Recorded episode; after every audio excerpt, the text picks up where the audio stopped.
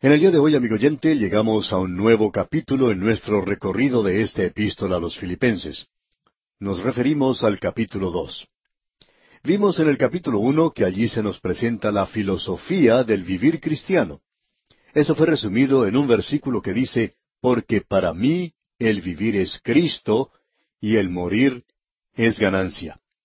Y el Señor Jesucristo era el centro mismo de la vida de este hombre, y nos estamos refiriendo, por supuesto, al apóstol Pablo. Veremos ahora, en este capítulo dos de la epístola a los filipenses, el apóstol presenta las normas para el vivir cristiano. Las normas para el vivir cristiano se resumen en conocer la mente, el pensar de Cristo, como vamos a apreciar en un instante. Eso no es por imitación, se escucha tanto hoy acerca de ir a Cristo, y quisiéramos preguntar a alguna de estas personas que dicen hacer esto, especialmente cuando sus vidas son tal cual ellos son, es decir, de los que hablan acerca de seguir a Cristo, nos gustaría preguntarles, ¿qué quieren decir con eso? ¿Están tratando de imitarle a Él? Debemos decir que cuando Pablo dice aquí que Cristo es la norma del vivir cristiano, Él no está hablando acerca de imitación, él está hablando aquí acerca de lo que nosotros llamaríamos impartir, es decir, que el pensar de Cristo tiene que estar en nosotros, y eso solo puede ser por medio del poder del Espíritu de Dios. Hace mucho tiempo aprendí que cuando yo hago las cosas por mí mismo, no solo no las hago bien, sino que siempre me salen mal, equivocadas. Y creo que a todos nosotros nos ocurre la misma cosa. ¿Cuántos de nosotros somos voluntariosos? Nos gusta hacer las cosas como queremos y tenemos la tendencia de simplemente seguir adelante por nosotros mismos. Pero amigo oyente, cuando hacemos esto, lo importante es reconocer que hemos hecho mal, que hemos tropezado, y entonces volver y decirle al Señor, Señor, estoy listo ahora para que tú te hagas cargo de las cosas. Y es maravilloso, amigo oyente, ver cómo Él toma a su cargo todo. Hay veces que cuando uno asiste a reuniones se puede dar cuenta cómo obra el Espíritu de Dios. Lo hace en forma tan maravillosa que uno ni siquiera sueña que Él podría hacer cosas así. Todo lo que nosotros tenemos que hacer es aprender a sentarnos y observar cómo actúa el Espíritu de Dios. Ahora, esto no quiere decir que uno se sienta y no hace nada más que eso, sino que quiere decir que uno tiene que llevar adelante el programa que Dios le ha dado a uno que lleve. Al observar este capítulo, encontramos que los primeros cuatro versículos nos hablan acerca de otros. Eso es importante y vamos a decirle por qué. Porque vamos a leer aquí lo que es considerado como una de las grandes declaraciones teológicas que se presenta en las Escrituras, y tiene que ver con la persona de Jesucristo. De esa declaración teológica han salido los temas más controversiales que nos han llegado a través de los siglos. En realidad, esto es probablemente lo que dividió a Europa. Tuvo que ver con eso más que ninguna otra cosa. Y lo que aquí se menciona es referente a la persona de Jesucristo. Esta teoría fue promovida como la teoría conosis, es decir, que Cristo se despojó de su deidad.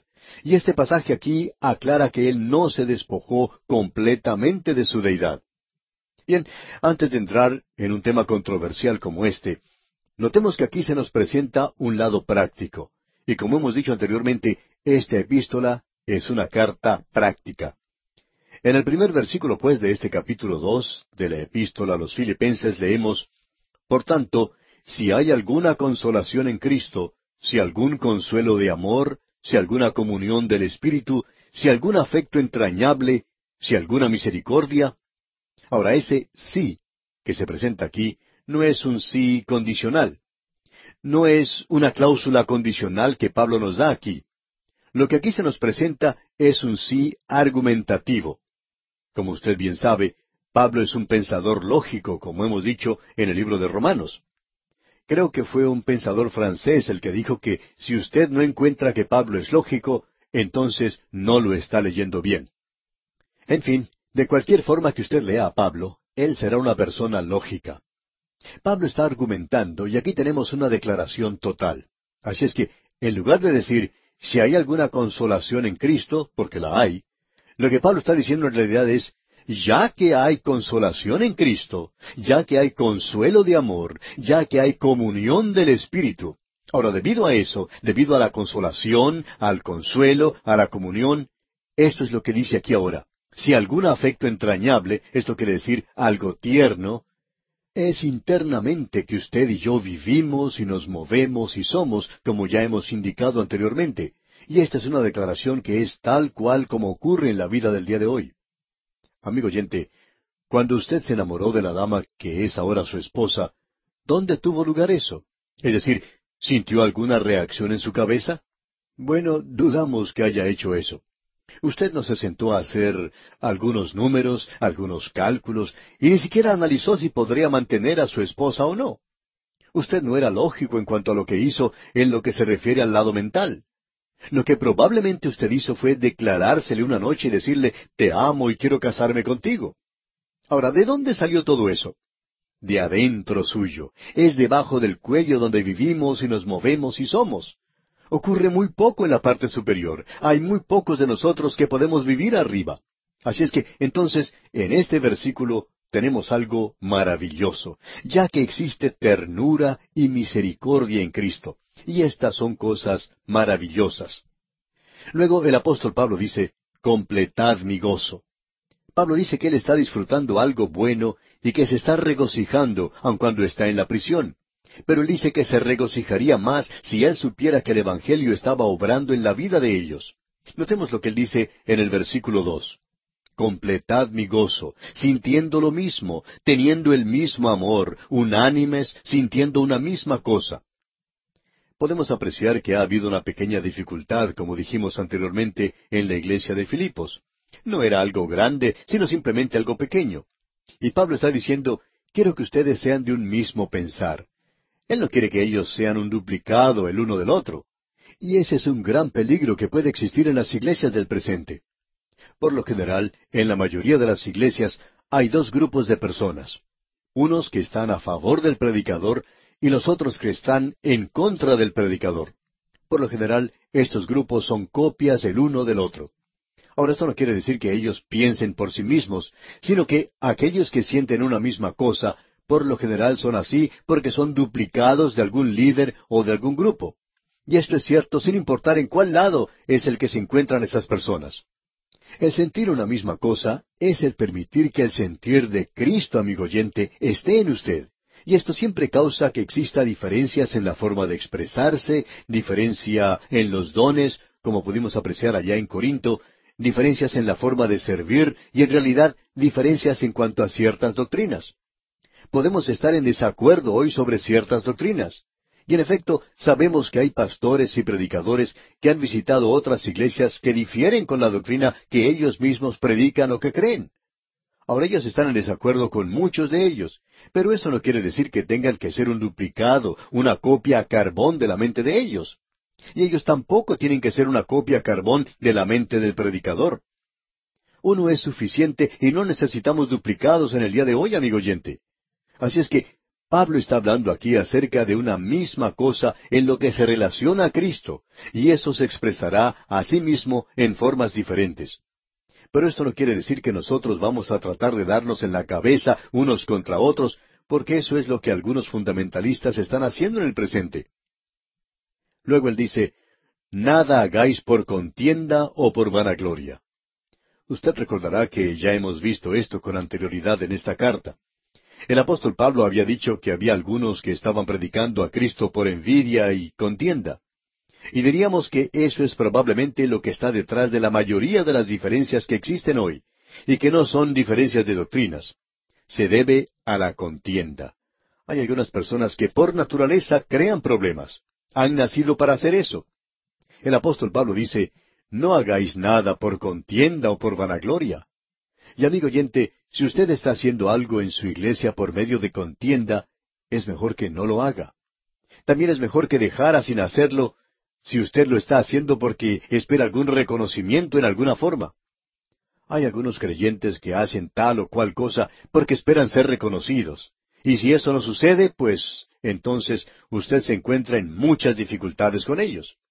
Nada hagáis por contienda o por vanagloria, tratar de que la gente le reconozca a usted por algún talento que tiene. Pero notemos lo que dice la segunda parte del versículo tres. Antes bien, con humildad, estimando cada uno a los demás como superiores a él mismo. Opinamos que Evodia y Sintique, algo que veremos en el capítulo cuatro, no hubieran tenido ninguna clase de problema si ellas hubieran hecho las cosas en humildad, estimando a los demás como superiores a ellas mismas. Estas mujeres habían tenido alguna clase de malentendido porque cada una de ellas pensaba que estaba siendo rebajada por la otra y no le gustaba que le hicieran eso. Bueno, entonces debemos estimar cada uno a los demás como superiores a nosotros mismos. Creemos que no tendríamos problema alguno en las juntas directivas y tampoco tendríamos problemas en los coros de las iglesias hoy si adoptáramos una política así. Si uno de los solistas le dijera a otro, no me pida a mí que yo cante, pídale a fulano de tal, o a la señorita de allá que, que cante. E, ellos tienen voces muy superiores a la mía. Bueno, hay veces que no es así. Hay veces que sucede lo contrario y dicen, me pregunto por qué no me habrán llamado a mí. Yo tengo una voz mucho mejor que fulano de tal. O a veces dicen, ¿por qué no me pidieron a mí que formara parte de esa comisión? Pero, amigo oyente, antes bien con humildad, estimando cada uno a los demás como superiores a él mismo. Eso resolvería muchos de los grandes problemas que tenemos. Opinamos que la mayoría de los problemas de la iglesia se resolverían si nosotros adoptáramos esto. Alguien dijo que el coro era el departamento de guerra de la iglesia. Y alguien dijo también que cuando el Señor echó al diablo del cielo, éste cayó en el coro. Y pensamos muchas veces que allí fue donde fue a parar de veras. Nosotros podemos tener problemas hoy en las iglesias porque aquí se menciona algo que no es aceptado comúnmente.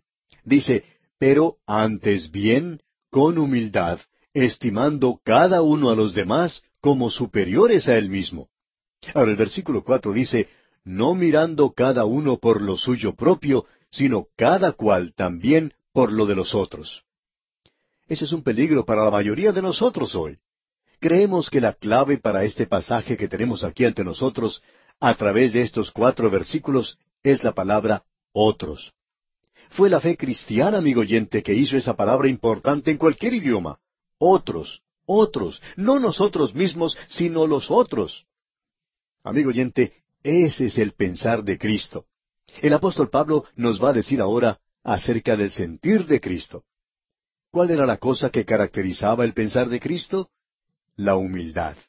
El ser humilde era lo que caracterizaba el pensar de Cristo. Notemos ahora lo que dice el versículo cinco. Haya pues en vosotros este sentir que hubo también en Cristo Jesús. Ahora este es el pensar de Cristo que se nos va a presentar, y eso es lo que se ha mencionado en el capítulo cuatro de la epístola a los Filipenses por el mismo apóstol Pablo, cuando dijo que debemos andar de acuerdo a la vocación con que fuimos llamados. ¿Y cómo es eso? En toda humildad y mansedumbre. Y ese es el sentir de Cristo Jesús. Usted y yo, amigo oyente, no podemos ser humildes, no podemos ser mansos, no hemos sido hechos de esa forma. Queremos ponernos de pie y decir lo que pensamos. Todos nosotros somos así. No me diga que usted no es así, amigo oyente, porque sí lo es. A nosotros no nos gusta ser ofendidos. Aún no nos gusta ser ignorados. Nosotros crecemos con ciertos problemas si hemos sido pisoteados durante todo ese tiempo. Alguien contaba en cierta ocasión que había un joven de una familia muy buena que se había convertido en una persona rebelde. Ahora, ¿por qué hizo eso? Bueno, él tenía un hermano que era muy inteligente, y a este joven siempre se le decía que por qué él no era como su hermano. Bueno, entonces él escogió ir en la dirección opuesta, se rebeló contra eso, eso llegó a crearle un problema y como usted puede apreciar, es algo natural. Así es pues como reaccionamos, como reacciona el hombre natural.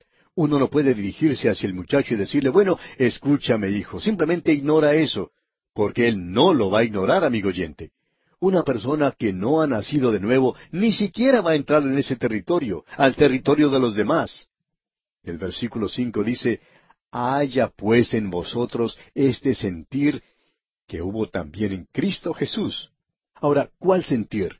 El de llegar a ser humilde. Y vamos a ver siete pasos que tomó nuestro Señor en humillación. Esos son siete pasos hacia abajo. Y luego vamos a ver siete pasos hacia arriba y el ensalzamiento de Cristo. Tenemos entonces, en primer lugar, en humillación, el sentir de Cristo. Luego tendremos el sentir de Dios, y es el sentir de Dios el Padre el de ensalzar a Jesucristo.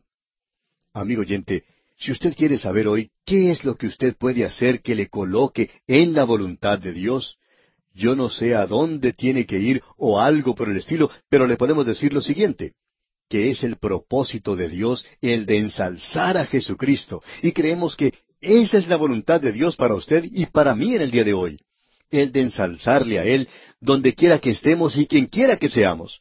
Así es que aquí tenemos la humillación de Cristo y los siete pasos hacia abajo que Él tomó deberemos tomar un camino tremendo. Y vamos a observar el primer paso que él tomó, y no vamos a poder tratar todo esto a profundidad hoy, pero en el versículo seis dice, el cual, siendo en forma de Dios, no estimó el ser igual a Dios como cosa a que aferrarse. Este versículo lo podemos explicar de la siguiente manera. Lo que él está diciendo aquí en realidad es simplemente esto. Cuando Cristo se encontraba a la diestra de Dios el Padre, y él era Dios, él no descendió de mala gana. Él no tenía temor de que pudiera perder esa posición. Él no había tenido que ir a un colegio o a una universidad para poder llegar a ser Dios. Él no llegó a ocupar esa posición al ser ascendido de otra posición inferior. Él era Dios y no había ningún peligro de que él pudiera perder esa posición. Así es que cuando él dejó la gloria del cielo, lo hizo con gozo, con verdadero gozo. No había nada que provocar en él el deseo de abstenerse de hacer eso. Él vino a este mundo con gran gozo. Y vamos a explorar esto a profundidad, Dios mediante, en nuestro próximo programa. Volvemos hoy, amigo oyente, al capítulo dos de esta epístola del apóstol Pablo a los filipenses. Y vamos a comenzar leyendo otra vez el versículo cinco, que fue donde dejamos en nuestro programa anterior. Bueno, leímos el seis, pero vamos a volver ahora al versículo cinco. Y allí dice, Haya pues en vosotros este sentir que hubo también en Cristo Jesús. Ahora, ¿qué clase de sentir era ese? Bueno, hoy vamos a ver los siete pasos de su humillación. Y él descendió, bajó, bajó y bajó a este mundo hasta llegar al lugar donde nosotros estamos. Usted y yo ni siquiera podemos concebir lo que era ese gran paso que Él tomó, el de dejar la gloria celestial para bajar aquí a esta tierra.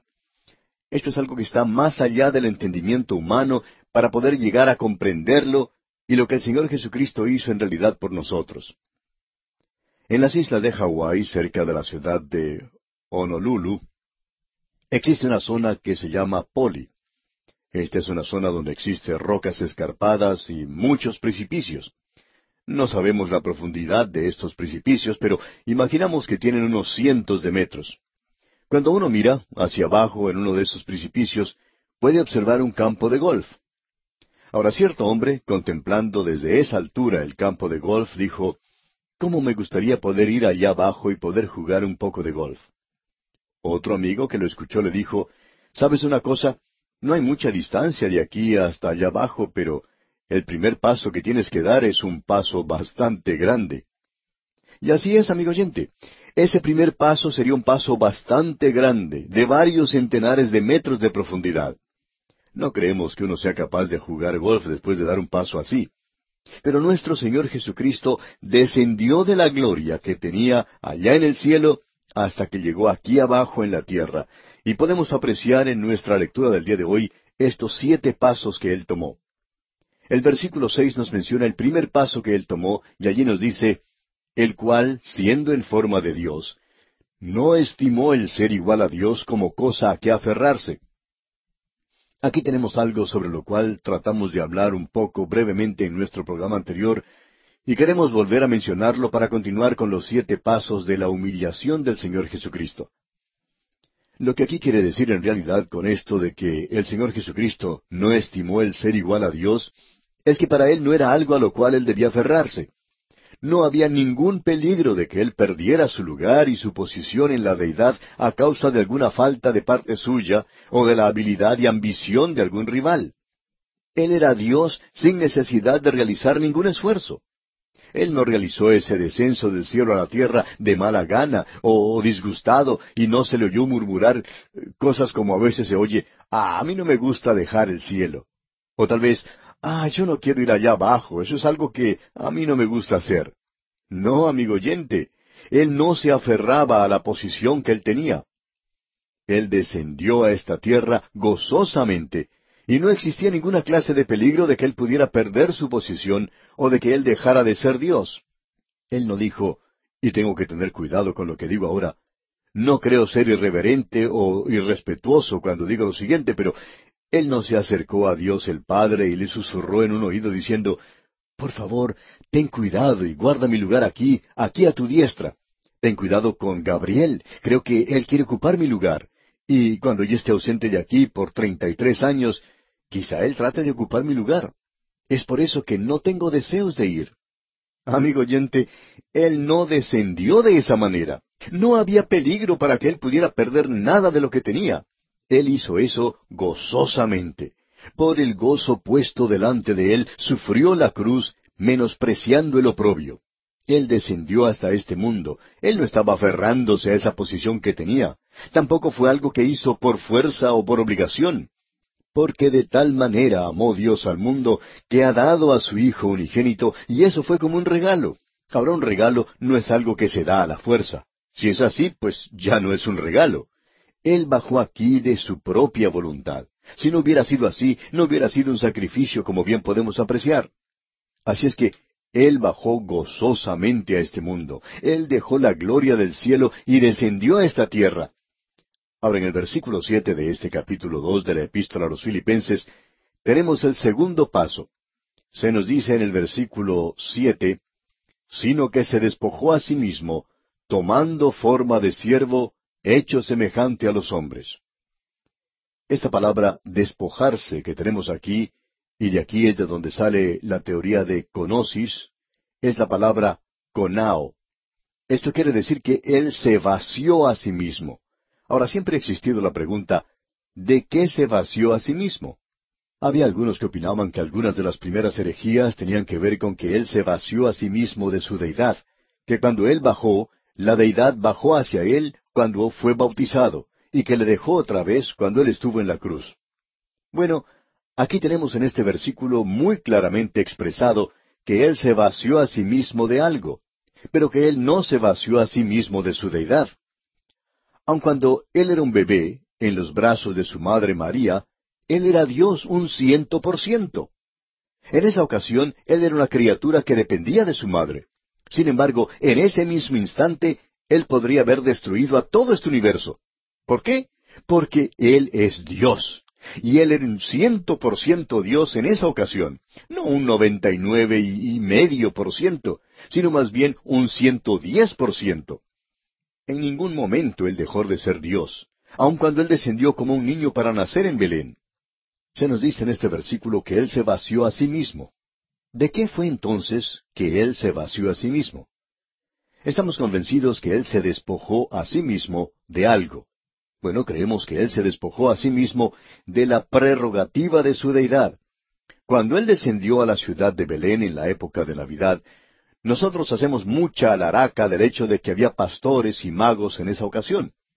Por supuesto que ellos no llegaron allí hasta dos años más tarde, pero esto parece no molestar a las celebraciones navideñas que nosotros tenemos.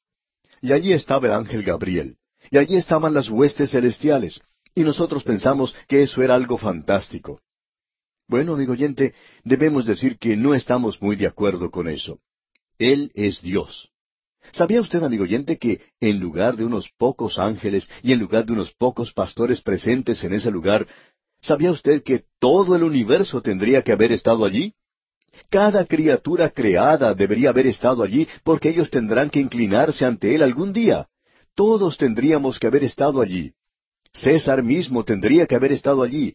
Todo el imperio romano tendría que haber estado allí. La religión tendría que haber estado allí. El templo tendría que haber estado vacío el día que él nació y todas las personas tendrían que haber dirigido sus pasos hacia la ciudad de Belén, ya que él nació allí. Pero no fue así. Ahora, ¿por qué no los obligó él a hacer eso? Porque él dejó a un lado sus prerrogativas de deidad.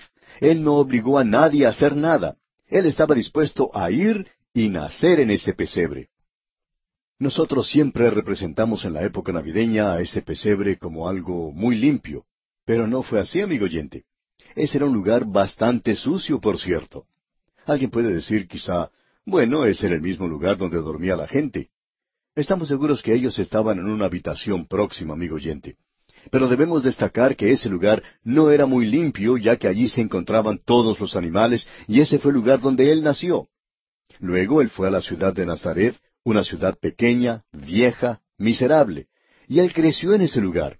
Él era un carpintero desconocido, y sin embargo, más gente ha oído hablar de él que de cualquier otra persona, con excepción de Abraham. Él ha sido una figura mundial y creció trabajando en un pequeño taller de carpintería. Él dejó a un lado su prerrogativa de deidad. Él podría haber tenido la gloria Shekinah con él todo el tiempo, pero no lo hizo. A él se le representa siempre en cuadros con una aureola alrededor de su cabeza. Él no tenía una aureola sobre su cabeza, amigo oyente. Judas, en la noche que Cristo fue arrestado, usted recuerda, tuvo que acercarse a él y besarle para que los soldados pudieran saber quién era. Él no se destacaba de esa forma entre los demás.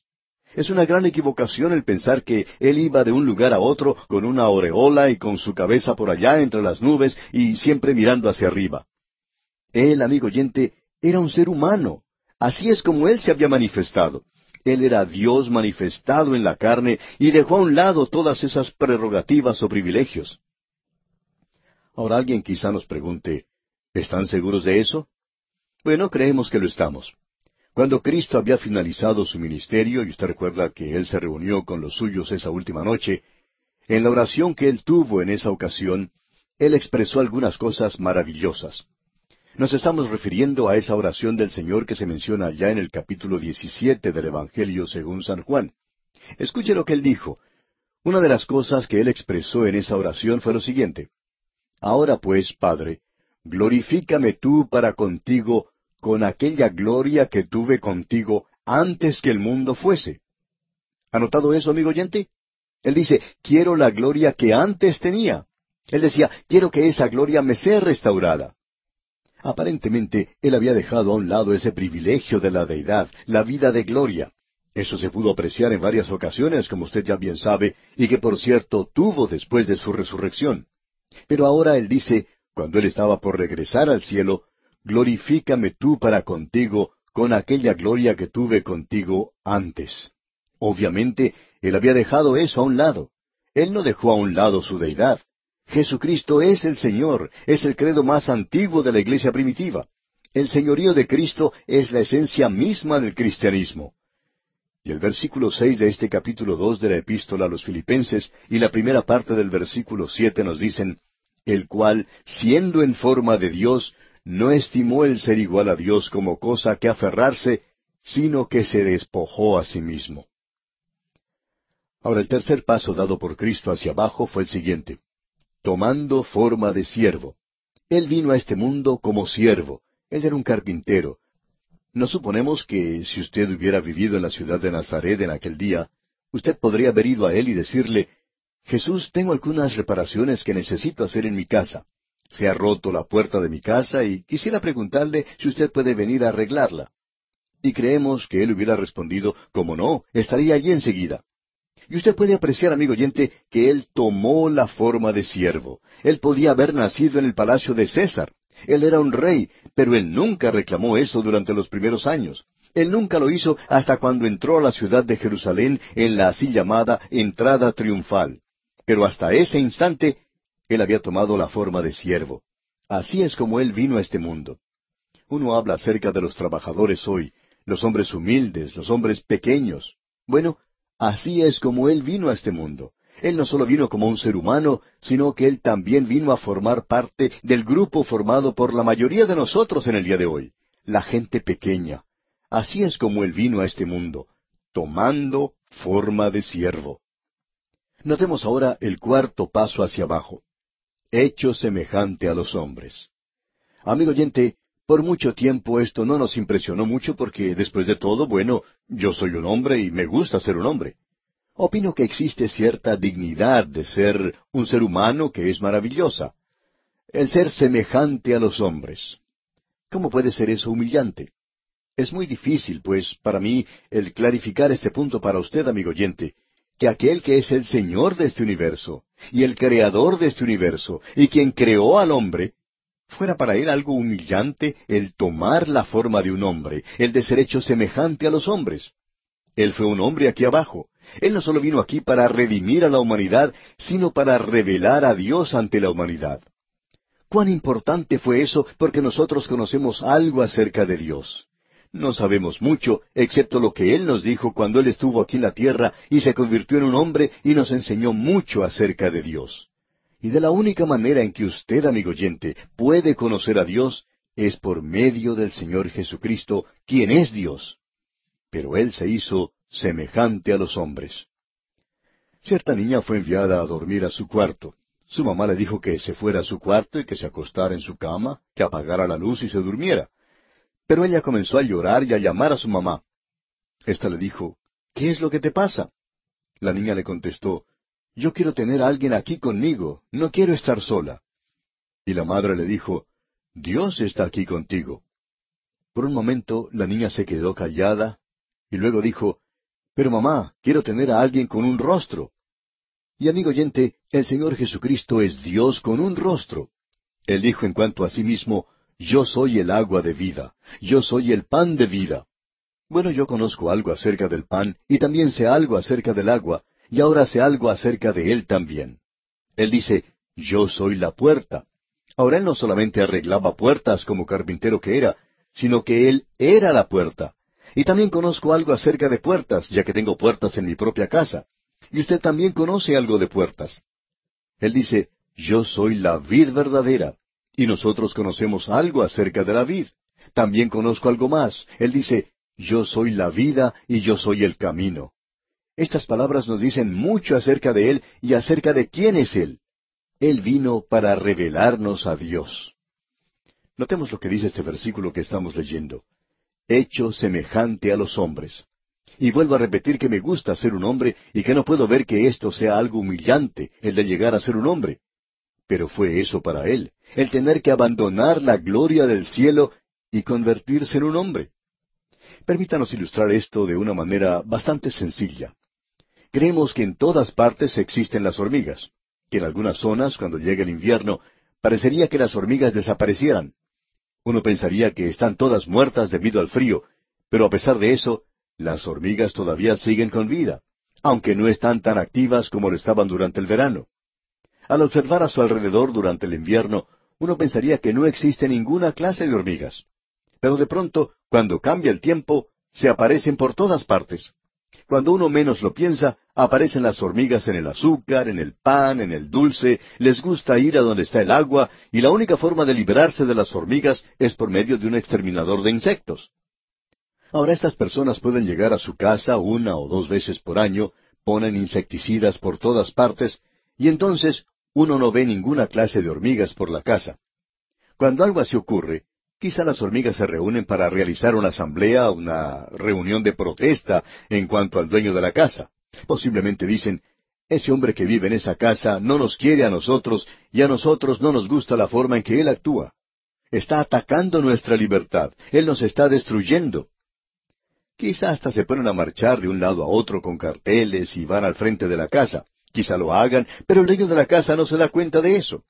Estamos seguros que ellas no tienen mucho interés en ese hombre porque está matando a sus compañeras.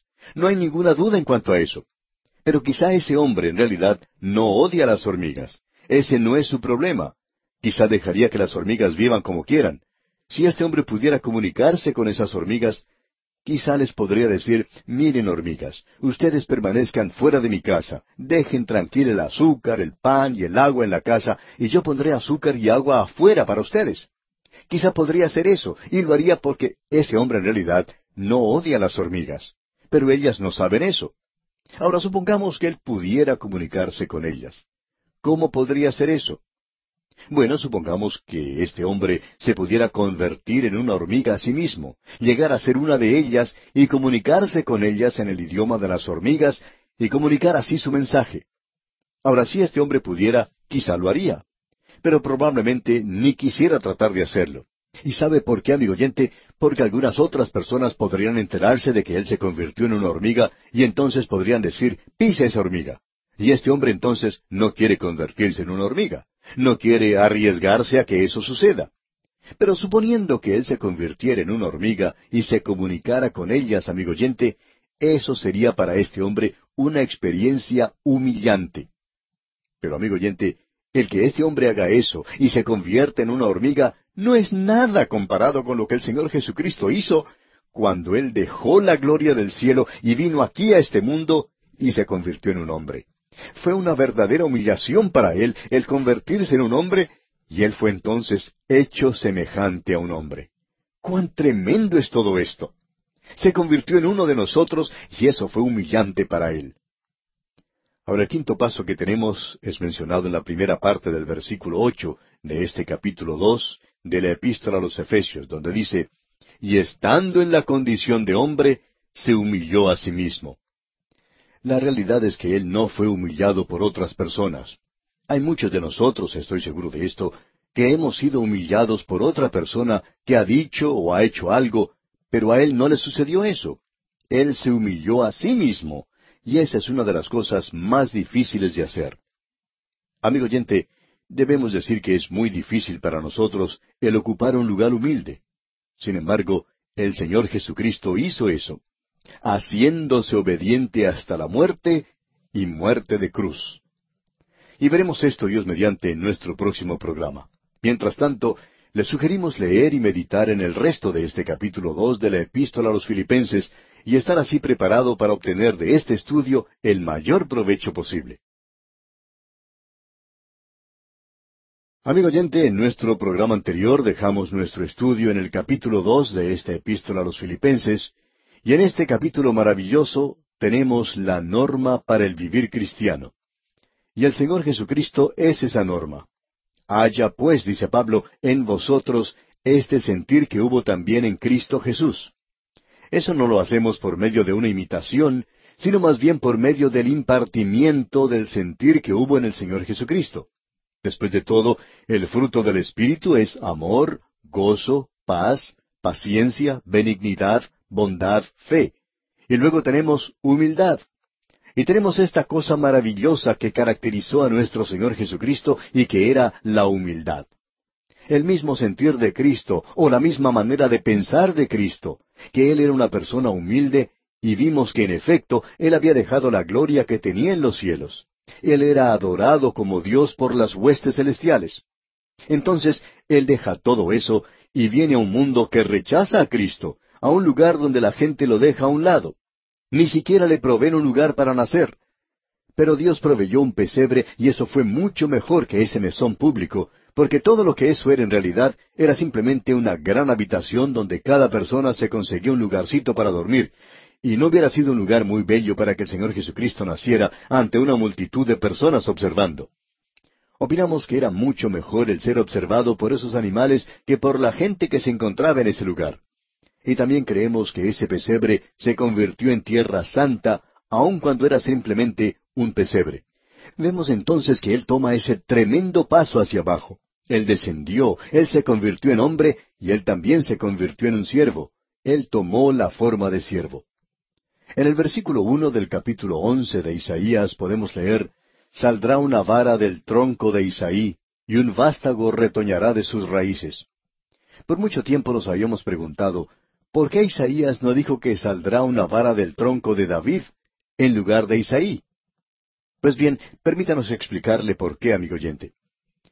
La razón es que cuando el Señor Jesucristo nació, María, quien era del linaje de David, y José, quien también era del linaje de David, pero por otro lado ambos eran campesinos, rústicos. Eso era todo lo que ellos eran, simplemente humildes campesinos, personas desconocidas que vivían en ese pequeño, miserable lugar gentil llamado Nazaret.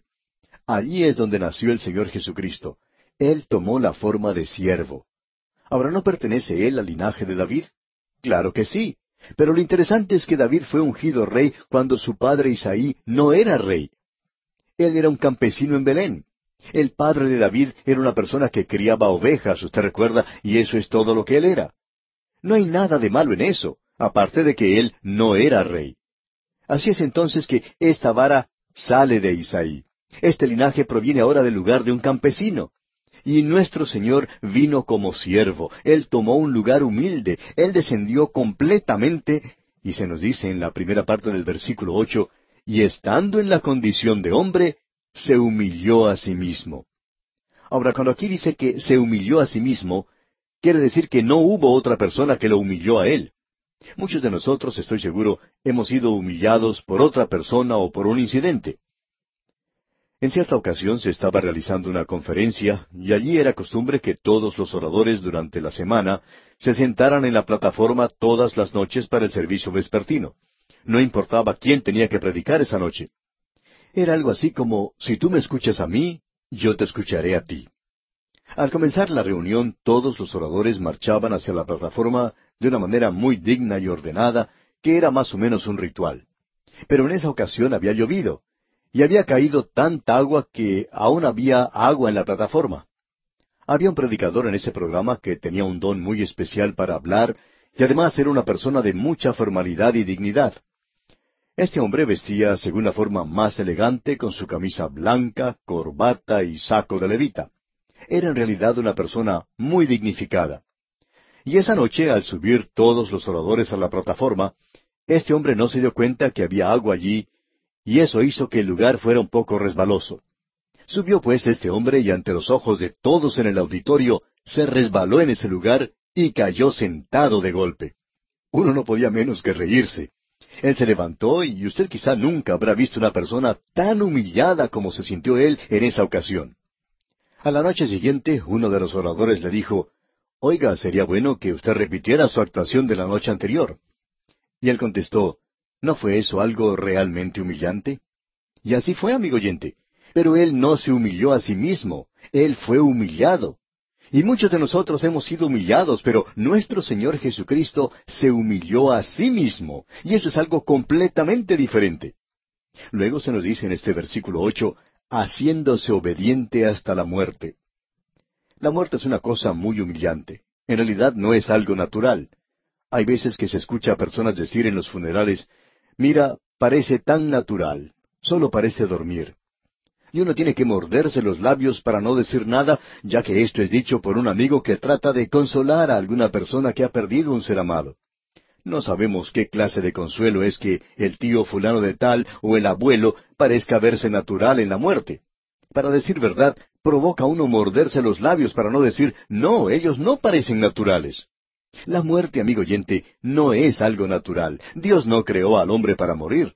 El hombre muere a causa del pecado, a causa de su transgresión.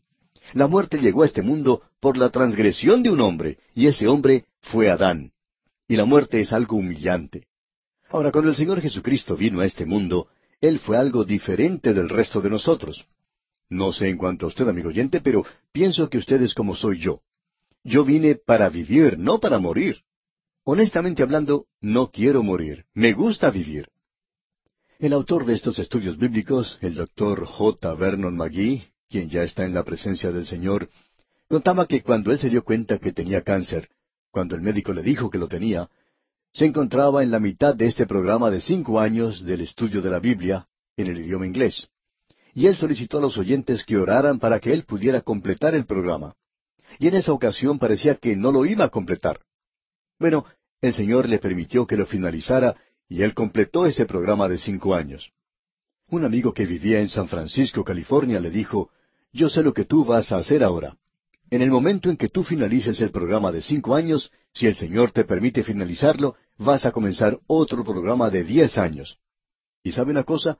El doctor Magui dijo que le gustaría hacerlo, pero que no lo haría. Tenemos este programa de cinco años, pero lo interesante de todo esto es que él no quería morir. Uno escucha a la gente decir que quiere morirse y poder ir a estar con el Señor. Bueno, eso es mucho mejor, eso es lo final. Pero el apóstol Pablo dice que el permanecer aquí es mucho mejor, y eso me gusta más a mí también. Pienso que hay una tarea que realizar, y que hay algo que nosotros debemos hacer en el día de hoy, si permanecemos aquí en este mundo. Y yo quiero quedarme aquí. Pero la muerte es algo diferente, y yo no quiero morir. Ahora el Señor Jesucristo vino a este mundo a morir. Él no tenía que morir, pero él se entregó a sí mismo voluntariamente, haciéndose obediente hasta la muerte, aun cuando él no tenía que haberlo hecho. Yo tengo que morir, pero no lo quiero hacer. Él, en cambio, no tenía que morir, pero lo quería hacer. ¿Se fija usted, amigo oyente? Ahora, ¿por qué? Él quería hacerlo para salvarme a mí y salvarlo a usted, amigo oyente, cuando usted confía en Él. Luego tenemos el séptimo y último paso de descenso. Leamos el versículo ocho de este capítulo dos de la Epístola a los Filipenses. Y muerte de cruz. La muerte en la cruz. En el día de hoy nosotros diríamos la muerte en la cámara de gases o en la silla eléctrica o en la horca, cualquiera que sea la forma de muerte que se realiza en el día de hoy. No deseamos poner aquí algo fuera de lugar, sin embargo, la palabra de Dios nos enseña que es necesario tener la pena capital, y este libro ha sido probablemente el mejor instrumento civilizador que el mundo ha tenido. Y cuando cualquier persona declara en el día de hoy que la pena capital es algo incivilizado, aparentemente no saben que es el cimiento mismo de la civilización. Y eso es la palabra de Dios. Y amigo oyente, si nosotros no colocamos la pena capital donde corresponde, vamos a descubrir que muchos de nosotros no nos atreveremos a salir de nuestros hogares cuando se pone oscuro. No habrá seguridad fuera de nuestros hogares. No podremos caminar por las calles, ni aun siquiera durante la luz del día. Eso es una realidad en algunos lugares en el día de hoy. Debemos decir, amigo oyente, que no somos tan civilizados como nos gusta pensar que somos. Dios no proveyó la pena capital porque sea algo incivilizado. Él proveyó la pena capital porque el hombre es pecador, y el hombre de hoy es completamente depravado. Esa es su condición y no interesa quién sea el hombre. La única forma de poder librarnos de un quebrantamiento moral total es por medio de un avivamiento. Y si eso no sucede, entonces estamos perdidos. El Señor Jesucristo, pues, descendió y murió en la cruz. Eso fue lo más bajo que le podía suceder. Él descendió de la gloria más alta, más elevada, al lugar más bajo de humillación. ¿Y por qué lo hizo? Pues bien, regresemos a nuestra palabra clave otros, otros, no mirando cada uno por lo suyo propio, sino cada cual también por lo de los otros. Él dejó su gloria en el cielo y descendió a esta tierra. Se convirtió en un hombre por los hombres, por usted y por mí.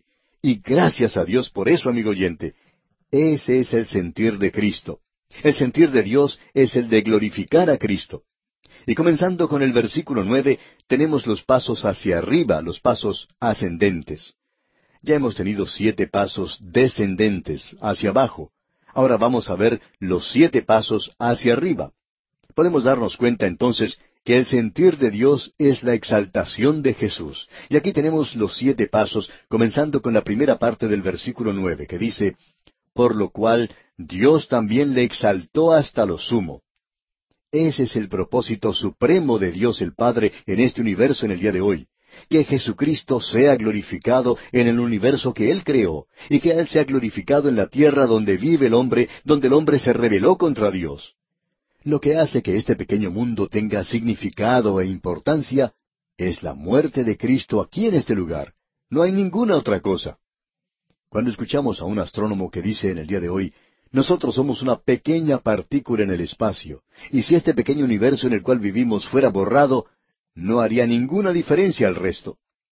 Y así sería, amigo oyente, es completamente cierto.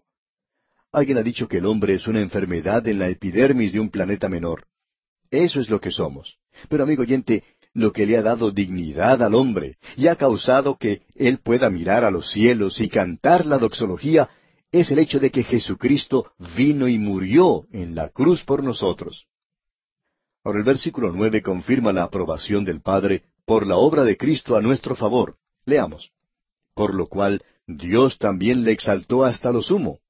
Tenemos ahora el segundo paso de este reconocimiento divino, y le dio un nombre que es sobre todo nombre. Y la próxima ocasión en que tomemos su nombre en vano, pensemos seriamente en esto. No hace mucho tiempo explotó una bomba en un avión en el aire. El piloto, gracias a lo que se califica como un milagro, fue capaz de aterrizar con su avión y se dice que cuando él logró realizar eso, solamente decía Jesucristo, Jesucristo. No sabemos cómo lo dijo. Lo podía haber dicho como algo profano. Que Dios tenga misericordia de él si lo hizo de esa forma, o quizá él pudo haberlo dicho como una oración. El nombre de Jesucristo tiene que ser exaltado sobre todo otro nombre. Usted puede tomar los nombres de cualquier hombre destacado de este mundo. Usted puede tomar los ángeles de la gloria. Y aún así habrá un nombre que es sobre todo nombre, y ese es el nombre de Jesucristo. Notemos ahora el tercer paso que se menciona aquí, en la primera parte del versículo diez. Para que en el nombre de Jesús se doble toda rodilla. En su nombre se debe doblar toda rodilla, y eso incluye todo. Ese es el tercer paso. El cuarto es, de los que están en los cielos. Y el quinto es, y en la tierra. Y el sexto es, y debajo de la tierra. Hay algunas personas que han tomado esta cláusula aquí diciendo que quiere decir que todos serán reconciliados con Dios algún día, aun los que están en el infierno. Permítanos decirle, amigo oyente, que eso no es lo que nos enseña la palabra de Dios. Cada lugar tendrá que reconocer quién es el Señor Jesucristo. Aún en el infierno, los que se encuentran allí tendrán que reconocer eso. Y digamos de paso que pensamos que eso contribuirá en parte a su castigo. Usted se puede imaginar a aquellos que han tomado su nombre en vano y le han odiado, le han despreciado, que en realidad escupieron sobre él en esta tierra, y ahora tienen que reconocer su señorío. Y pensamos que eso es lo que tendrán que hacer, pero ellos no van a ser reconciliados con Dios, porque usted puede ver que la epístola a los colosenses dice en el primer capítulo versículo veinte, y por medio de él reconciliar consigo todas las cosas. Todas las cosas. ¿Quiere decir eso los que están debajo de la tierra? Ah, no, amigo oyente. Así las que están en la tierra como las que están en los cielos, haciendo la paz mediante la sangre de su cruz. No se menciona aquí las cosas que están debajo de la tierra. No, amigo oyente, el infierno no es reconciliado con él, pero el infierno tendrá que reconocer quién es él. Dios ha determinado eso.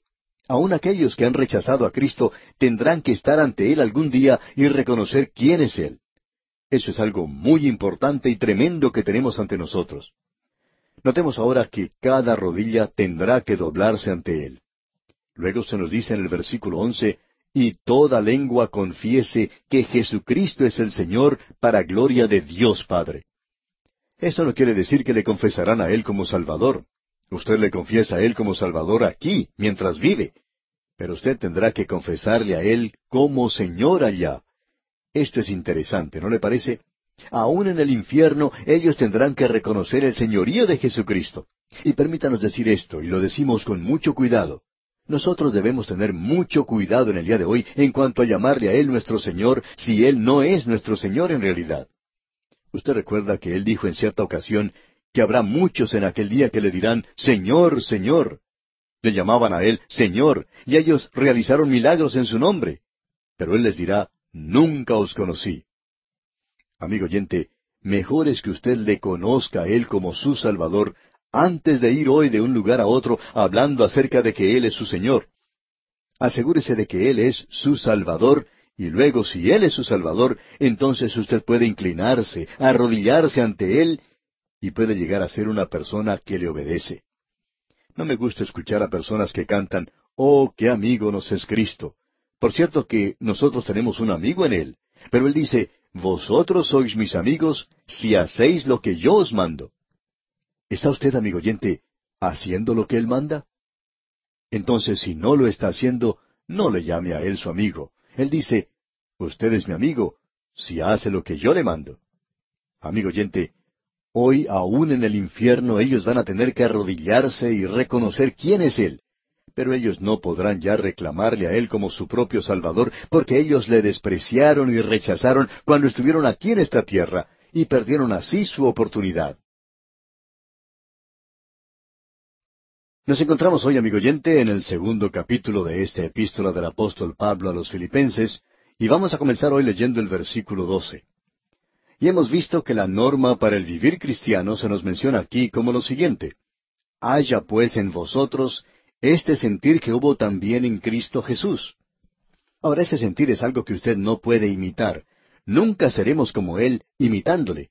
Esto es algo que es solamente impartido, y eso quiere decir que el Espíritu de Dios debe hacerlo, porque lo que caracterizó la vida de nuestro Señor Jesucristo fue la humillación.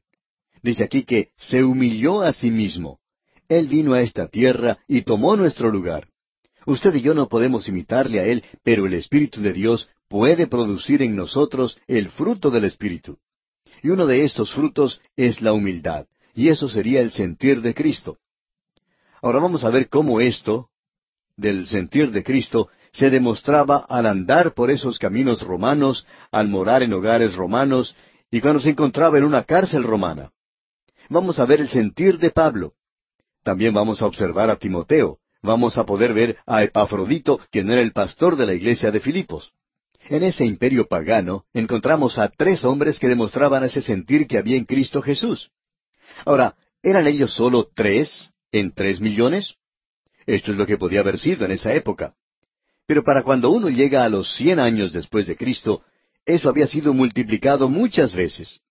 Notemos pues ahora lo que dice el versículo doce de este capítulo dos de la epístola a los Filipenses. Por tanto, amados míos, como siempre habéis obedecido, no como en mi presencia solamente, sino mucho más ahora en mi ausencia, ocupaos en vuestra salvación con temor y temblor. Ahora esta palabra salvación es utilizada aquí en un sentido general. Lo que el apóstol Pablo está diciendo aquí es que ellos deben resolver sus problemas que tenían en la iglesia. Se tenían que ocupar de su propia vida cristiana.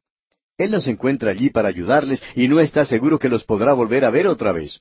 Él se encuentra en una prisión romana. Así es que Pablo les dice a ellos de una manera maravillosa, Ocupaos en vuestra salvación con temor y temblor.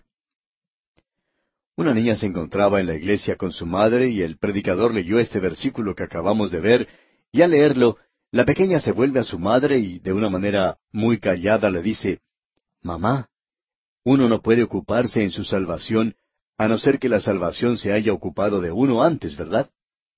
Y amigo oyente, esa es una buena pregunta. Usted no puede ocuparse de su salvación a no ser que la salvación se haya ocupado de usted primero, porque notamos que es Dios quien obra esto. El versículo 13 dice, Porque Dios es el que en vosotros produce así el querer como el hacer por su buena voluntad. Así que es Dios quien produce esto de la salvación. Él es quien le ha salvado, y Él le ha salvado a usted por medio de la fe. La fe más nada es igual a salvación. Y nosotros hemos enfatizado una y otra vez en este programa que usted no puede ser salvo por medio de sus obras. Dios no está aceptando las obras para la salvación de nadie. Pero después que usted es salvo, entonces Dios hablará con usted acerca de las obras. La salvación que Él le da a usted por medio de la fe es una salvación que por medio de Él producirá un resultado también. Fue Calvino quien dijo, la fe sola salva, pero la fe que salva no está sola. Y el apóstol Santiago en el capítulo dos en la segunda parte del versículo 18 dijo, Muéstrame tu fe sin tus obras, y yo te mostraré mi fe por mis obras. Usted se da cuenta, amigo oyente, que solo Dios puede ver el corazón. Él conoce cuál es su verdadera condición, y Él conoce cuál es mi verdadera condición. Él sabe si yo tengo fe que salva o si usted tiene una fe que salva. Pero, amigo oyente, su prójimo no puede ver esa fe que salva, pero puede observar muy bien las obras de la fe, el producto de esa fe. No nos estamos refiriendo a las obras de la ley. Santiago ni siquiera se está refiriendo a eso tampoco. Él está hablando acerca de las obras de la fe y de la fe que salva. Él dice que esa fe se demostrará de tal manera que su prójimo se dará cuenta que usted es diferente, que usted es un creyente. No es necesario que usted lleve un cartel que indique que lo es. Sus obras demostrarán, ese será el resultado de la fe que le ha salvado. En una ocasión anterior hicimos la siguiente declaración. Si usted es arrestado por ser creyente, ¿habrá la suficiente evidencia como para condenarle? Esa es una buena pregunta, amigo oyente. Ahora Pablo está hablando aquí de una fe que se va a demostrar en las vidas de los filipenses. Luego dice en el versículo 14, Haced todo sin murmuraciones y contiendas. Usted no debe aceptar ningún cargo en la iglesia o enseñar una clase de escuela dominical si se va a quejar de hacer ese trabajo. Eso arruina más obras cristianas que cualquier otra cosa en el presente. Y el versículo quince continúa, para que seáis irreprensibles y sencillos, hijos de Dios sin mancha, en medio de una generación maligna y perversa, en medio de la cual resplandecéis como luminares en el mundo. Debemos ser como una luz. El Señor Jesucristo dijo que nosotros somos la luz del mundo. Usted y yo podemos mirar durante la noche y ver las estrellas. Dios mira hacia abajo, hacia este mundo, y lo ve espiritualmente oscuro, y él puede ver estrellas, aquellos que son suyos, que se encuentran aquí y que son la luz del mundo. Luego el apóstol Pablo sigue diciendo, asidos de la palabra de vida. No solo la luz, sino que la vida y la luz están relacionadas. Y en el versículo 16 él dice, asidos de la palabra de vida, para que en el día de Cristo yo pueda gloriarme de que no he corrido en vano, ni en vano he trabajado. Ahora Pablo está diciendo aquí, yo me regocijo cuando escucho que vuestra fe se ha manifestado en buenas obras.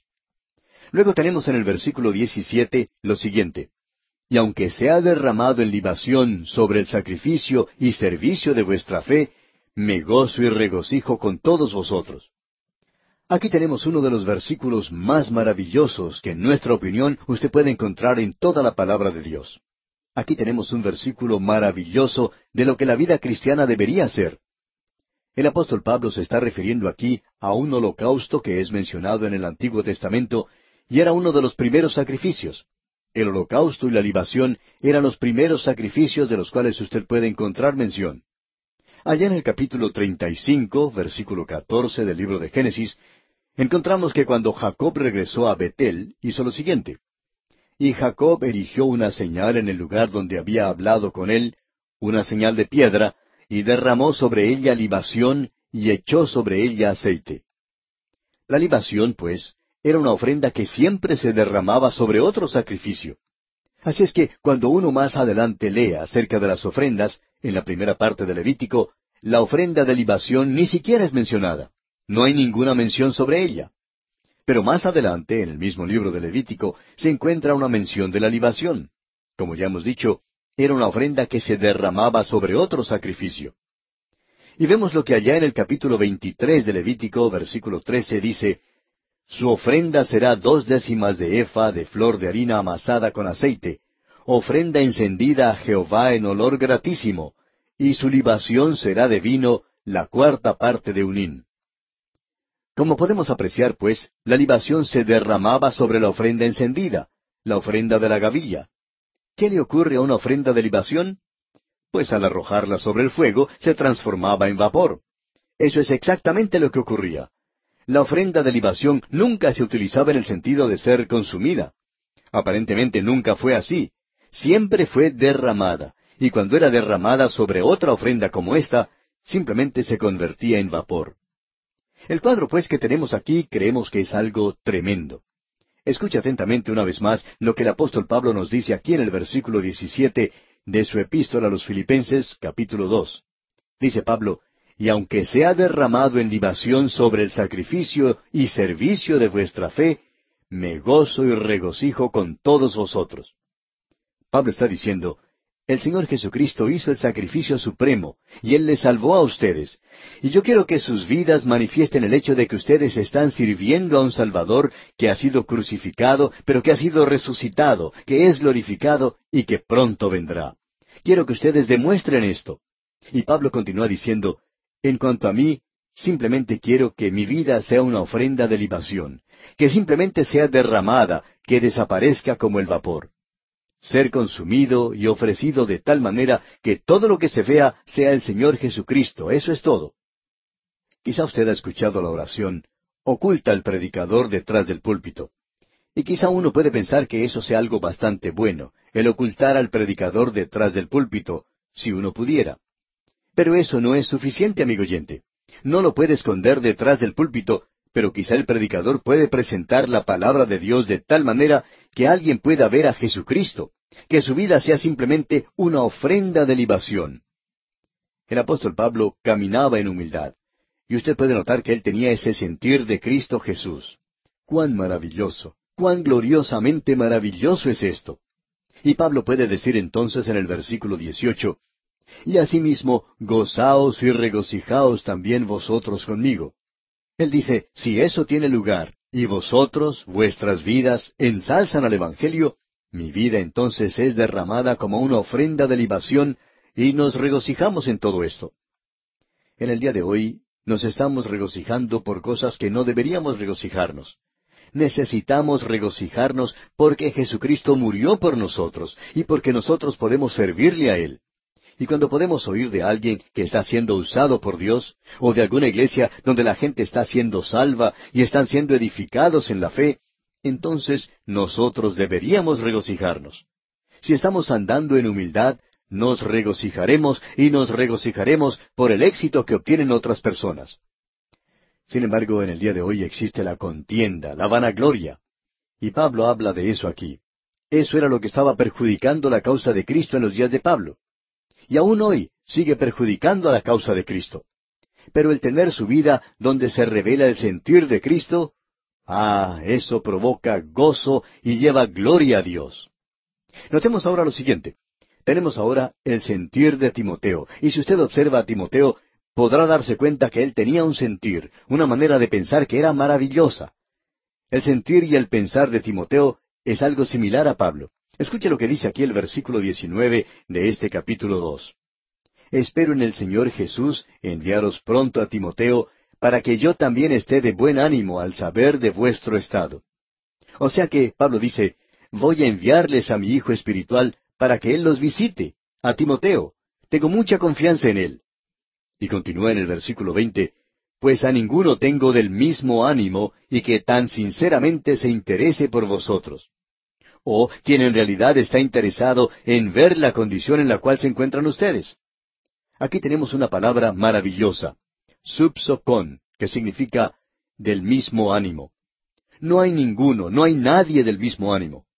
Como podemos apreciar, Timoteo tenía el mismo ánimo que el apóstol Pablo. ¿Y qué clase de sentir tenía Pablo? Bueno, en humildad. Él tenía el sentir de Cristo. Ahora se nos dice que Timoteo tiene el mismo ánimo que el apóstol Pablo. ¿Se da cuenta usted, amigo oyente, que cuando dos hombres tienen el mismo sentir de Cristo, ellos van a estar juntos? No es necesario tener un consejo nacional de iglesias o un consejo mundial de iglesias para que se reúna la gente. En realidad no hace falta ninguna clase de organización para que se junten. Si ambos tienen el mismo sentir de Cristo, estarán juntos. Ellos están juntos, amigo oyente. Ahora este hombre Timoteo, Pablo le llama su hijo, su hijo espiritual. Pablo fue quien lo llevó a los pies del Señor Jesucristo, y él había sido fiel a Pablo.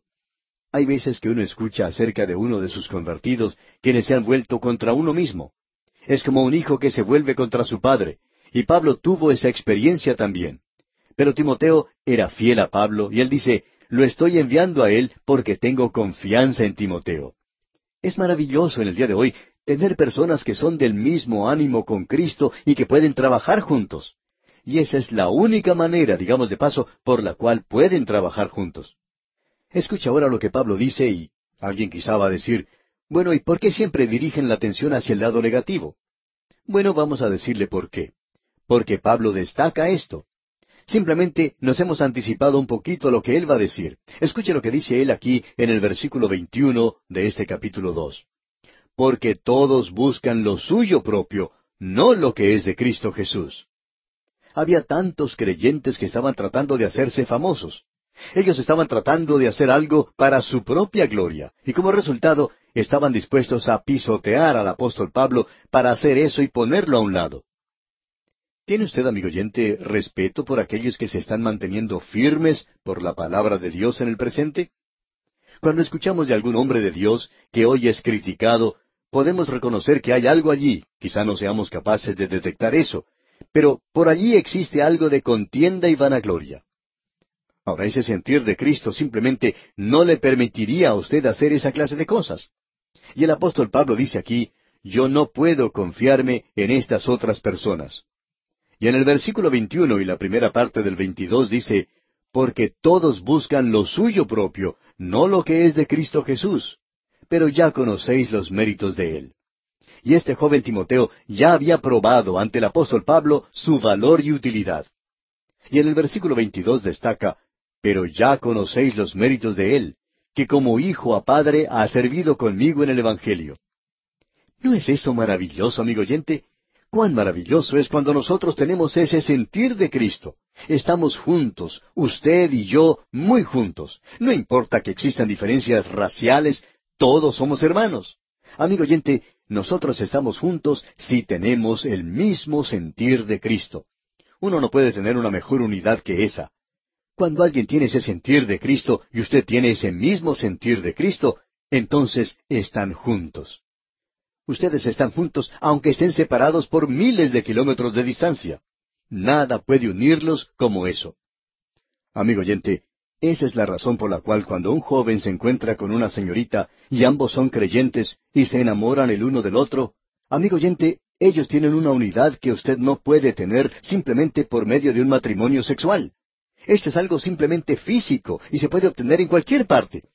Pero cuando usted tiene el mismo sentir, el hombre y la mujer, ellos están verdaderamente unidos. Uno no puede tener algo mejor que eso. No existe una ceremonia humana que pueda unirlo a uno más que eso. Esto es algo realmente glorioso, maravilloso. Y luego el apóstol Pablo continúa diciendo en el versículo 23, Así que a éste espero enviaros, luego que yo vea cómo van mis asuntos. Pablo les está diciendo aquí que él quiere enviarles un informe de lo que le va a ocurrir a él en la prisión. Él dice, quiero que Timoteo sea quien les lleve a ustedes ese mensaje. Pero Pablo continúa diciendo algo más aquí en el versículo 24. Escuche usted. Y confío en el Señor que yo también iré pronto a vosotros. El apóstol Pablo tenía la esperanza que él iba a ser liberado de la prisión. La tradición dice que así fue, y que él salió de ese lugar por un breve período hasta que Nerón comenzó a perseguir a todos los cristianos, y naturalmente Pablo, siendo su líder, fue arrestado y ejecutado. Ahora tenemos el sentir de Epafrodito. Este hombre tiene el sentir de Cristo y él tiene el mismo ánimo que Pablo y Timoteo. Él tiene el sentir de Cristo y están todos juntos, todos unidos y hermanos en el Señor, sirviendo al Señor. Notemos lo que dice el versículo 25. Mas tuve por necesario enviaros a Epafrodito, mi hermano y colaborador y compañero de milicia, vuestro mensajero y ministrador de mis necesidades. Epafrodito. ¿Quién es él? Bueno, él era el pastor de la iglesia en Filipos. Mi hermano, dice el apóstol Pablo. Epafrodito no sentía ninguna clase de envidia por este hombre Pablo. Pablo había fundado la iglesia, él tenía un gran ministerio allí, y Epafrodito no tiene ninguna clase de envidia de él. Y Pablo ama a Epafrodito porque él tiene el mismo sentir de Cristo y puede confiar en él. Él es mi hermano, él es mi colaborador y compañero de milicia. Él lucha junto conmigo. Él no me ataca por la espalda cuando yo estoy en otra parte. Él no sale con mis enemigos. Él es mi compañero de milicia. Él se mantiene firme junto a mí, hombro a hombro, firme por la fe. Vuestro mensajero y ministrador de mis necesidades. Escuche lo que Pablo dice aquí en el versículo 26. Porque él tenía gran deseo de veros a todos vosotros, y gravemente se angustió porque habíais oído que había enfermado. Pablo siempre tiene algo bueno que decir en cuanto a un predicador como este, y es bueno poder apreciar esto. Pablo toma a este hombre, lo pone junto a él como su hermano, su compañero, y le dice a la iglesia de Filipos, él tenía gran deseo de veros. Él había enfermado casi a punto de morir. Y vamos a tener que esperar hasta nuestro próximo programa, amigo oyente, para ver algo que es muy destacado. ¿Sabía usted que el apóstol Pablo tenía un hospital en sus manos, aun cuando se encontraba en la prisión? Bueno, vamos a ver esto, Dios mediante, en nuestro próximo programa. Amigo oyente, en el capítulo dos de esta epístola a los filipenses que estamos estudiando, hemos estado observando la norma del vivir cristiano.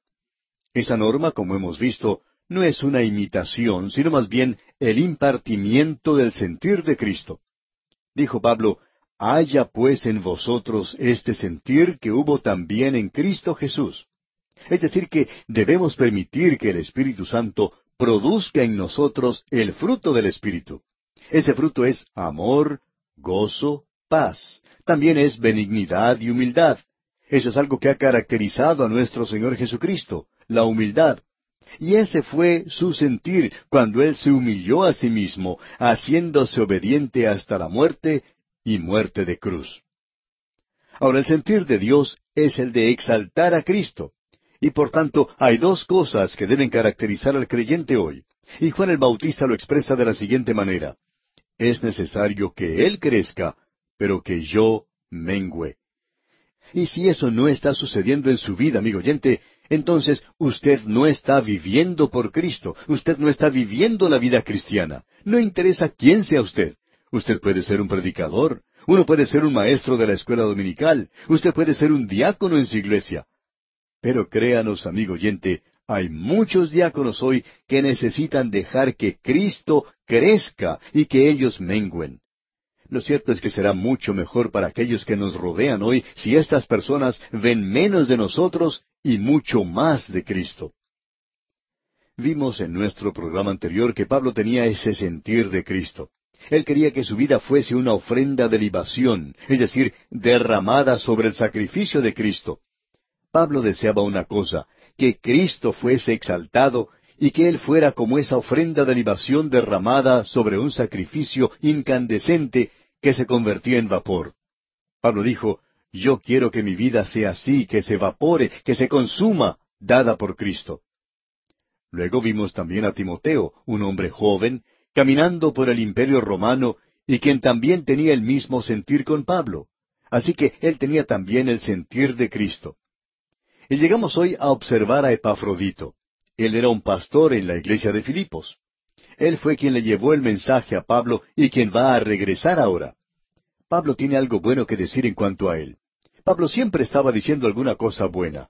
Le gustaba decir alguna frase de afecto o de cortesía dirigida al pastor de la iglesia local, es decir, si eso se podía decir. Pablo no era un hipócrita en este asunto, y él no iba de un lugar a otro dando palmaditas en la espalda ni nada de eso. Pero cuando un hombre estaba firme por Dios, Pablo se ponía junto a él, por supuesto. Vemos aquí, pues, que él se identifica con Epafrodito. Él lo llama mi hermano y colaborador y compañero de milicia. Y notemos ahora lo que Pablo dice en los versículos 25 y 26 de este capítulo 2 de la epístola a los filipenses. Mas tuve por necesario enviaros a Epafrodito, mi hermano y colaborador y compañero de milicia, vuestro mensajero y ministrador de mis necesidades, porque él tenía gran deseo de veros a todos vosotros, y gravemente se angustió porque habíais oído que había enfermado. Mi hermano y colaborador y compañero de milicia. Pablo se ponía hombro a hombro con este hombre, y este hombre se ponía también hombro a hombro con Pablo. Y Pablo menciona aquí que había enfermado. Esto aquí nos hace sonreír un poco. Podemos apreciar que este hombre Epafrodito se había enfermado y los miembros de la iglesia en Filipos se habían enterado de que su pastor se había enfermado.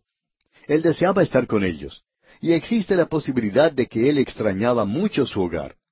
Cuando él se enteró que la iglesia en Filipos estaba muy triste debido a él, porque él estaba enfermo, él tuvo una recaída, porque él se angustiaba que ellos a la vez se angustiaran a causa de su enfermedad.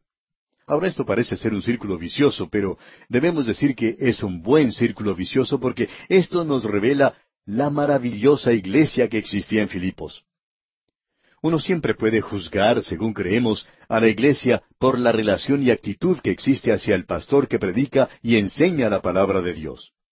Al visitar uno a la iglesia, puede que alguien, un diácono u otra persona venga y le diga, aquí tenemos a un joven que es muy bueno, él está predicando y enseñando la palabra de Dios.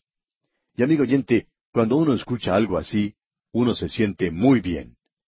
Y luego, cuando algún diácono viene y nos dice, mire, ¿podemos hacer algo para liberarnos de una persona como esta? Él es una persona muy obstinada, muy dogmática, siempre quiere hacer las cosas a su manera.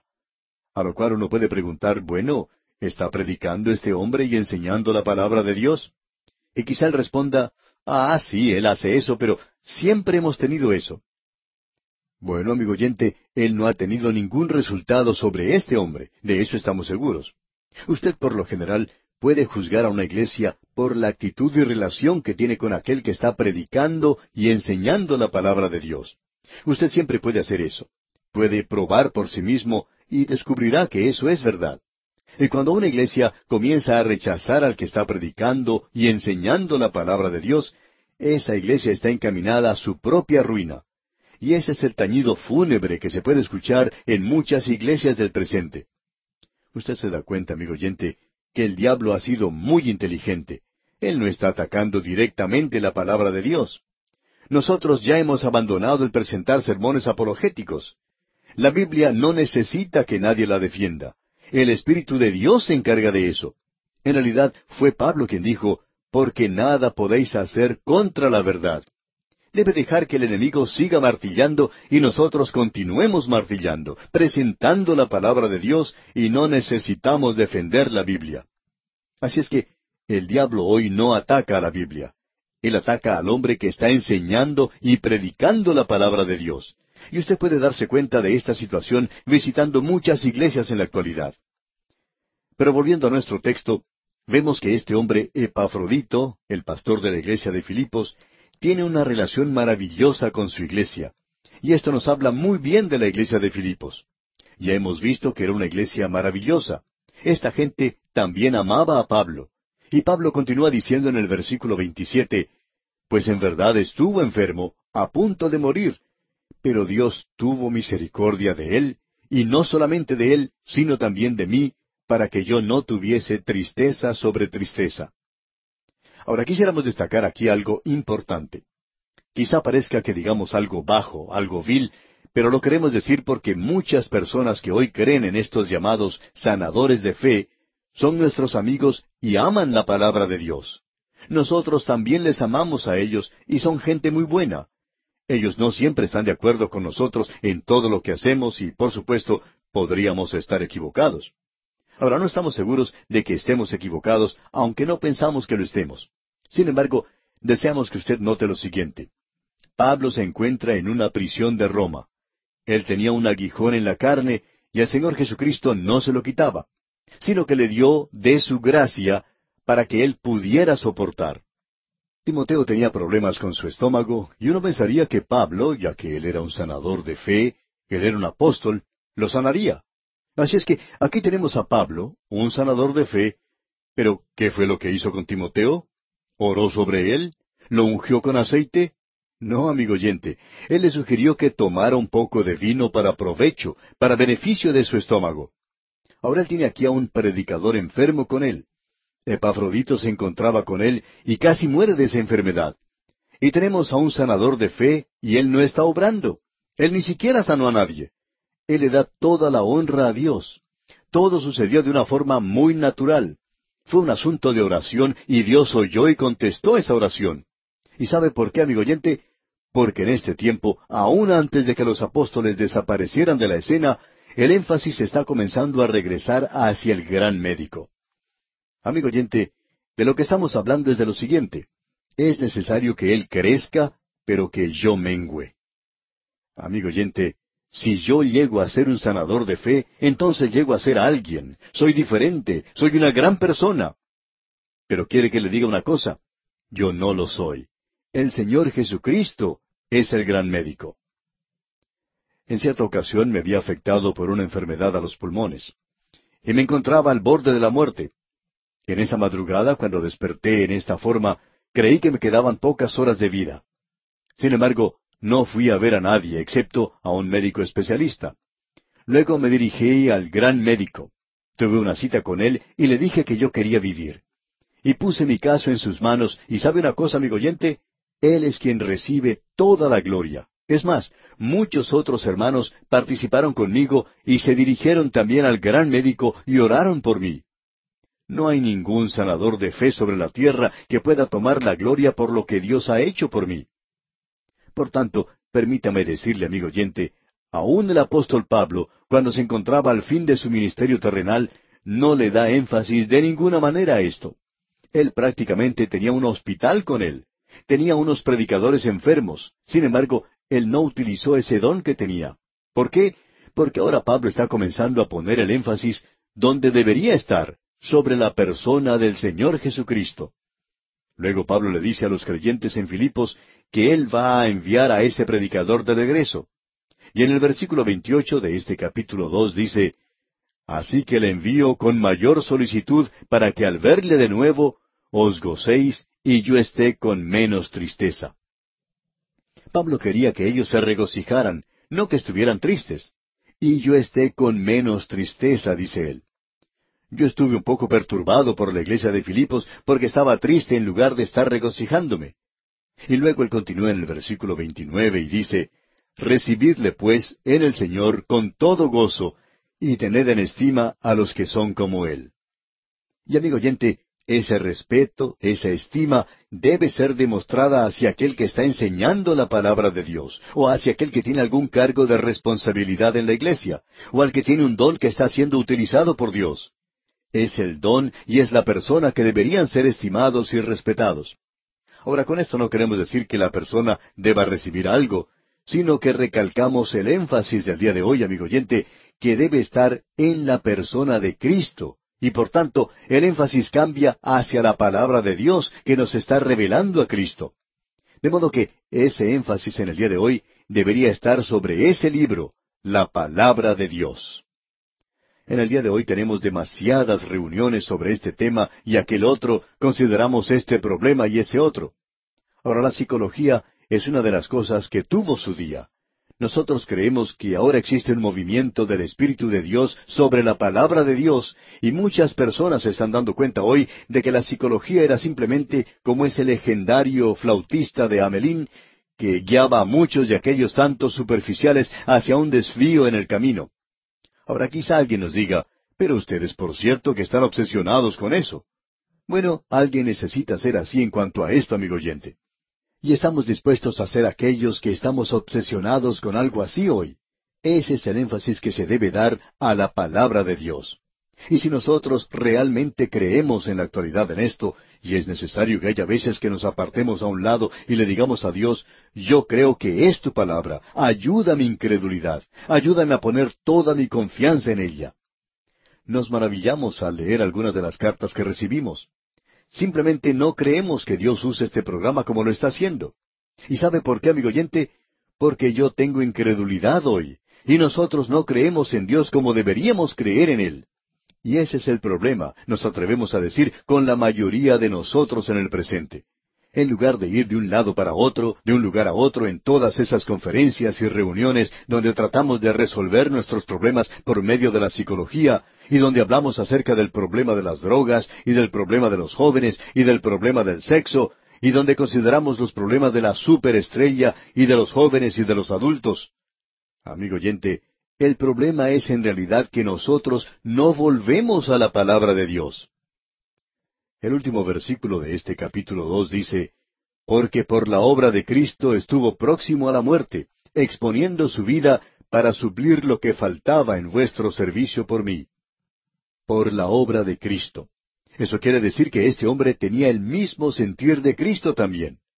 Ahora yo no sé lo que esto provoca en usted, amigo oyente, pero para mí es como sentir escalofríos. Es como si se me pusieran los pelos de punta, como se dice, cuando leo aquí que esto ocurría en el primer siglo durante el Imperio Romano. ¿Ha leído usted algo acerca del Imperio Romano? ¿Del siglo primero? ¿Del imperio de César Augusto? Ese imperio durante el cual se apoderó del mundo conocido y donde la ley de Roma era suprema en todas partes, donde no había misericordia para nadie, pero donde había ley y orden en todas partes. Y allí se encontraba ese pequeño hombre, el apóstol Pablo, y aquellos que estaban con él tenían el mismo sentir que él. Y ellos predicaban un evangelio donde había un Dios del universo quien a través de la redención que trajo por medio de una cruz romana había provisto misericordia para toda la humanidad. Y tenemos que decirle, amigo oyente, que las multitudes se volvían hacia el Señor Jesucristo en aquel día. Podemos ver a ese hombre andando por las calles de Roma. Podemos ver a ese hombre que antes había estado encadenado.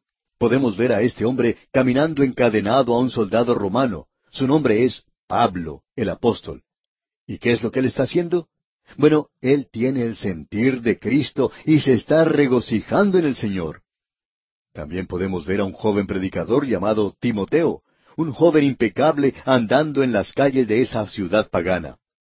¿Dice usted, amigo oyente, que no puede vivir por Cristo hoy? Observe a Timoteo.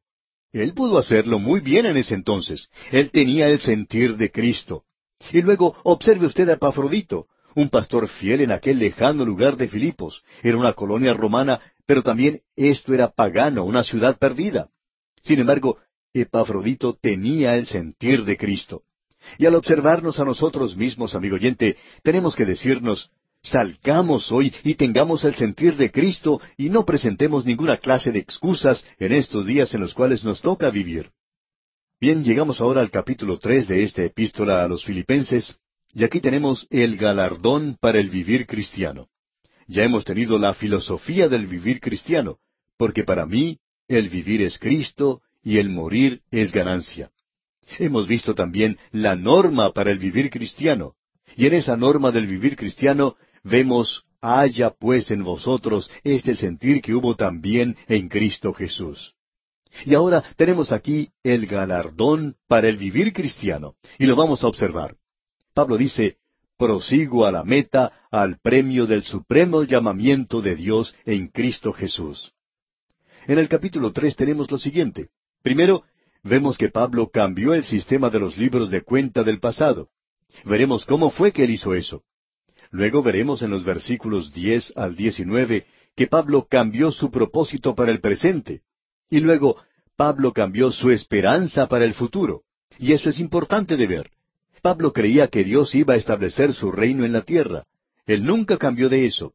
Pero él vio que existía una esperanza maravillosa para los creyentes del día de hoy en Cristo, para los judíos y los gentiles, el cuerpo de los creyentes, que llegaría un día cuando el Señor tomaría a los suyos y los sacaría de este mundo. Este es un capítulo maravilloso que podemos observar juntos.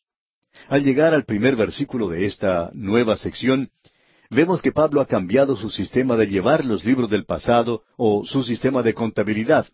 Él dice, por lo demás, hermanos, gozaos en el Señor.